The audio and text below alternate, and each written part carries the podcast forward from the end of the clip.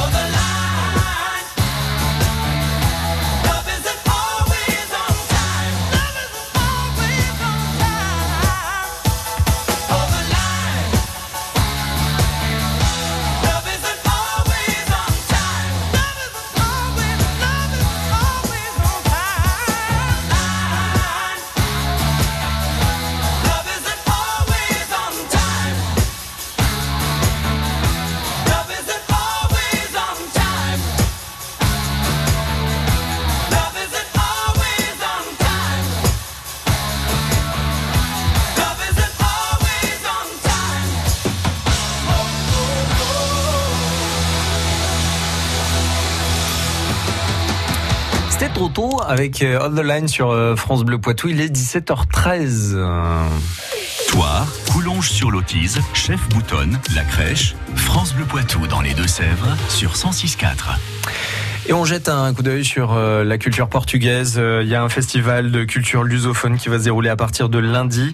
Et euh, Sandra Texera, vous êtes l'une des organisatrices. On en parlera d'ailleurs à 18h hein, lundi prochain avec Karine Duché pour détailler cette Ouais. fois-ci le, le programme. Il y aura du fado. Alors, Ouais, aura- on peut quand même dire en deux secondes ce que c'est que le pour fado. donner l'eau à la bouche Bah à, à vos auditeurs, donc il y aura du fado avec euh, une voix masculine. Euh, on connaît peu en France les chanteurs de fado, les hommes. Mmh. Donc euh, il sera là, il s'appelle Carlos Leitão, il vient avec ses musiciens. Et puis juste avant, on aura quelque chose d'assez original aussi. Mais, C'est mais un- pardon, je vous coupe, mais juste pour le fado, pour Ouais. en deux mots pour euh, décrire quel type de chant? Alors le fado, c'est euh, ça veut dire destin. Ça vient de fatum du latin et c'est le chant mélancolique par excellence. Euh, souvent associé à, à- au milieu en fait euh, c'est né dans le milieu urbain Ouais. euh, marginal de Lisbonne on dit que ça a été influencé par la samba par les chants africains ouais. donc c'est l'expression des sentiments par excellence mais c'est pas que la tristesse On essaiera de mettre un petit voilà. extrait de, de Fado justement pour illustrer dans un instant hein, sur sur France Bleu Poitou. Voilà, donc il y a plein de choses à découvrir. Il y a aussi une soirée brésilienne qui se prépare pour le mois d'avril, mais enfin Oui, voilà, c'est un oui, mais on festival. aura le temps d'en parler Bien sûr, qui débute lundi prochaine. et jusqu'au 13 avril. Oui. Euh, on vous a euh, choisi aussi pour euh, l'épicerie portugaise qui se trouve promenade des cours à Poitiers. Et en fait, vous êtes venu avec vos coups de cœur, une épicerie qui s'appelle Boa Esperança. Ah, c'est bien. ça Ah, bien, c'est bien, bien. bien, Sans le. Z à l'espagnol, c'est Mais quand même oui, mieux, bah hein. oui, Ah ah, oui. mais ça c'est c'est les petites subtilités euh, Mm. des langues latines. finalement. Exactement, exactement. Et euh, on, vous avez commencé euh, cette émission par nous proposer un coup de cœur sur les produits en liège. Et là, je vous ai dit, mais euh, attendez, à part les bouchons de liège, qu'est-ce qu'on fait d'autre? Et là, vous nous dites, bah, des casquettes, des parapluies, des chaussures. Mm. Mais, mais moi, je, je ne demande qu'à voir, puisqu'il paraît que c'est solide et en plus, ça peut être très tendance. Et donc, justement. Ah, mais je viens de me rendre compte que j'ai un peu donné peut-être la réponse là pour notre auditeur. Michel, bonjour. Non. Mais non Vous habitez à Latillé. Je vais direction Latillé. Je, Ah. vais, euh, je vais chez moi là. Je quitte mon travail et je vais à Latillé. Oui, effectivement. Bon, super. Non, mais c'est que je voulais replanter le décor et vous voyez, j'ai été un petit peu vite puisque la Ah, question. C'est pas grave, j'avais donné la réponse. hein. Bon, Je veux vous dire, c'est 70% de liège qui est fait, euh, effectivement, qui provient de, de cette origine. Et les arbres, on, on les récupère, les- l'écorce des arbres, euh, au bout de 9 ans. Vous voyez comme quoi j'ai bien ah super, Bien. Michel. Ouais, ouais, effectivement. hein. Bon, ben votre bon d'achat de 20 euros, vous le méritez vraiment. Hein. Ah bah vous voyez comme quoi. Bah écoutez, c'est très très gentil. Bah écoutez, je vais aller voir avec. euh, effectivement, j'ai j'ai entendu parler effectivement de euh, de beaucoup de choses qui sont faites avec le liège. En particulier, j'ai vu des sacs. Je sais plus trop où j'ai j'ai vu ça, mais j'ai vu dans un magasin il y avait des sacs en liège. Effectivement, c'est vrai que j'ai été un petit peu étonné moi aussi, mais je pense que s'ils en font, c'est que ça doit bien être solide quand Ah, même. bien sûr, bien Oui. sûr. Et vous, le Portugal, vous euh, vous connaissez Vous avez déjà peut-être passé un Pas du séjour tout. Pas du tout. Pas du tout, pas du tout. Je connais absolument pas. Alors je connais l'emblème du Portugal qui est le coq. Ouais, ça Oui, va, ouais. oui, le coq du nord du Portugal, d'une ville qui s'appelle Barcelos, qui est un peu la, un symbole. Voilà, euh, c'est. Voilà, c'est pas le coq français, mais c'est euh, voilà, c'est notre coq à nous, Ouais. qui a une histoire Ouais, aussi. Enfin, on pourra en parler. Euh, connaissais ça, c'est tout, ouais. mais euh, je connais pas plus le Portugal. Bon, ben, il- euh, en même temps, euh, faire un petit séjour euh, à Lisbonne ou euh, à Porto de 2-3 jours, c'est vite fait. C'est Ah oui, oui, oui, c'est oui. c'est pas très très cher. euh, non, hein c'est pas très cher, surtout avec les compagnies actuelles euh, qui, qui sont proches, hein, Tours, La Rochelle, vous pouvez partir pour pas très cher, Nantes même. Et Poitiers, des fois, en juin, il y a une compagnie bien célèbre, je sais pas si je peux dire le nom, qui est en manutention et, et qui fait des départs de Poitiers en fait pendant Ouais, un mois et demi. Ouais, ouais. Euh, et donc à Porto en trois jours, euh, Ah. Lisbonne en trois jours. euh, voilà, c'est vrai que c'est génial, ça permet de décrocher. Et puis ouais. c'est, puis il y a plein de choses à faire. Et, euh, Bah oui. donc voilà une suggestion pour. euh, pour Michel, pour son pro- ses prochaines vacances. Bon, encore bravo Michel pour votre bon d'achat de 20 euros. Ok, ben je vous remercie beaucoup. Et bonne Ah, route. puis, euh, bonne, euh, co- bonne continuation à vous et continuez des émissions comme ça. Vous donnez un peu de pet euh, quand on roule et quand, quand on écoute chez soi. Ah super, bah, ça nous fait plaisir. Salut Michel, belle fin de semaine à vous et bon week-end. Merci. Bon week-end à vous aussi. Allez. Justement, revoir, euh, Sandra, puisqu'on continue dans vos coups de cœur euh, Oui. de, de produits portugais, euh, c'est le week-end. euh, Est-ce qu'on pourrait pas se détendre avec, euh, je sais pas moi, un peu de vin? Oui, et du vin de Porto par, euh, par exemple. Alors le vin de Porto, en fait, euh, il porte mal son nom parce qu'on dit vin de Porto, mais il n'est pas fait à Porto. Ah, c'est est- comme le jambon de Bayonne. Bah voilà, donc euh, il est, il est, Et en- il est, peu- juste pour fermer la parenthèse, jambon de Bayonne, il est, il est originaire du Béarn, donc de la région de Pau. Mais comme il était ensuite commercialisé pour, via les océans, enfin via l'océan, bah, le plus grand port c'était Bayonne. Donc c'est devenu le jambon de Bayonne. Alors je sais pas si c'est une histoire similaire pour le vin de Porto. Alors ça peut être un petit peu pareil, mais en fait le Porto, donc les vignes qui donnent le vin de Porto, euh, sont cultivées dans la vallée du Douro.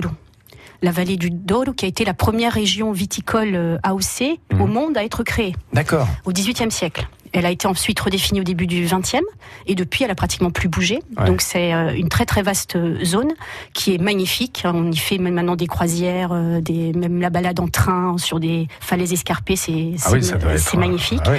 Et donc c'est dans toute cette vallée que sont euh, cultivées les vignes euh, dans des paysages, parce que parler du Porto, c'est parler aussi de toute l'histoire d'un paysage, puisque bon, c'est une histoire qui a vécu, euh, qui est alimentée par des crises, des traités signés avec les Anglais notamment, qui ont été euh, des clients euh, très très euh, fidèles au vin, au, vin, au vin de Porto. Il y a eu un traité célèbre signé au début du, 10 du 18e. Il y a eu des crises économiques, des crises dues à des, à des du le phylloxéra, etc., etc. Et donc on a dû réinventer toujours une nouvelle manière de cultiver le- les vignes. On a travaillé ensuite donc les, le schiste et euh, créé ce qu'on peut admirer aujourd'hui, qui sont les, terrasses, Eh ouais. les vignes cultivées sur Eh les oui. terrasses. Et, euh, et donc vo- et donc le Porto, en fait, les caves de Porto sont en face de la ville de Porto, de l'autre côté du Douro, hein, du fleuve à Gaia. Et donc il y a juste des ponts qui séparent les deux villes. Ah ouais, d'accord. Donc voilà, et il y, avait des bateaux euh, qui, ma- qui maintenant sont des bateaux de carte postale, Ouais. qu'on appelait au barco rebelo, qu'on appelle toujours comme ça, qui transportaient les fûts, puisque le voyage était quand même assez, assez long. Ouais. Et alors, Donc, si voilà. on devait euh, le décrire ce vin, alors on rappelle que l'abus d'alcool est dangereux pour la santé, mais si on devait un tout petit peu le, le, découiller- le décrire en bouche, Alors, donc il y a plusieurs sortes de vins de, vins de Porto euh, euh, qui font entre 19 et 20 degrés au Mhm. niveau de de l'alcool. Il y a plusieurs couleurs. hein. Nos auditeurs co- connaissent certainement le vin blanc qui est plus sucré, recommandé pour les apéritifs. ouais. Euh, il y a le rouge, le tawny, et puis il y a un, un entre-deux qui est le rubis, qu'on connaît peut-être un peu moins. Euh, et donc il y a une très belle couleur euh, rouge et qui a vieilli euh, pendant deux à trois ans en, en fût de chêne. Euh, et donc qui garde une saveur originelle puisque l'oxydation a été euh, a été faible. Euh, et donc c'est un vin par contre qui ne se qui ne se garde pas. Donc il faut le boire. C'est plutôt c'est plutôt bien quoi. Ouais, on, ouais, on ouais. l'achète on sait qu'on peut le boire. Ouais. et puis euh, donc euh, c'est Et vous, vous en avez à l'épicerie? Bah oui, oui, Ah oui, oui, on en bah a. Et puis, euh, j'ai envie de dire, on a en fait euh, euh, tous les portos, enfin beaucoup de portos finalement qu'on trouve pas dans les grandes surfaces. Ouais, on ça c'est intéressant pour le coup. Voilà, on voit de grandes campagnes de publicité sur un porto en particulier, mais qui au Portugal est pas du tout euh, renommé, quoi, parce que c'est pas Ouais. du porto. Enfin, pour nous, c'est pas du vrai porto. Ah oui. Donc euh, Tout cela à découvrir donc à l'épicerie euh, portugaise de, de Poitiers qui s'appelle Boa Esperança et euh, on va se retrouver dans un instant avec vous euh, Sandra euh, Texera pour euh, parler du thon aussi ça c'est un sacré produit. oui, et on va Euh, voyager encore, ouais. parce qu'on va jusqu'aux Açores après. Oh j'imagine. Fake news, On croyait que la Terre était plate comme une pizza. théorie du complot, Les ovnis auraient atterri zone 51. remède de grand-mère, Les épinards seraient riches en fer. évolution technologique, Le Mosquito est équipé d'un radar embarqué thermique. la science infuse. Une minute pour démêler le vrai du faux, le samedi à 8h10 et le dimanche à 7h50. La science infuse à retrouver sur francebleu.fr. Qui peut concurrencer MAF Pro? Avec MAF Pro, un conseiller qui se déplace, qui m'est dédié. Des solutions, moi qui suis pro, je préfère MAF Pro. Avec MAF Pro, des conseillers se déplacent, vous conseillent et vous proposent des solutions dédiées. Et c'est pour vous, les pros. Moi qui suis pro, je préfère MAF Pro. Plus d'informations au 3015, service et appel gratuit ou sur maf.fr. Jusqu'à 18h30, ça vaut le détour. Et on voyage dans Ça vaut le détour euh, cet après-midi sur euh, France Bleu Poitou avec la culture portugaise et Sandra Texera de l'épicerie Boa Esperança à Poitiers. Et on parlait de ce festival de la culture lusophone qui s'ouvre lundi jusqu'au 13 avril prochain. Et on a évoqué notamment dans la programmation euh, la venue de Carlos Leitao. Vous me corrigez Sandra pour du fado à 21h. Alors là, c'est du fado, on va dire masculin, mais traditionnellement, c'est ce type de fado qu'on connaît peut-être. Alors pour ceux qui s'intéressent aux cultures latines, mais on avait envie de vous faire découvrir euh, cette voix féminine. Et vous nous direz, Sandra, Comment s'appelle cet artiste?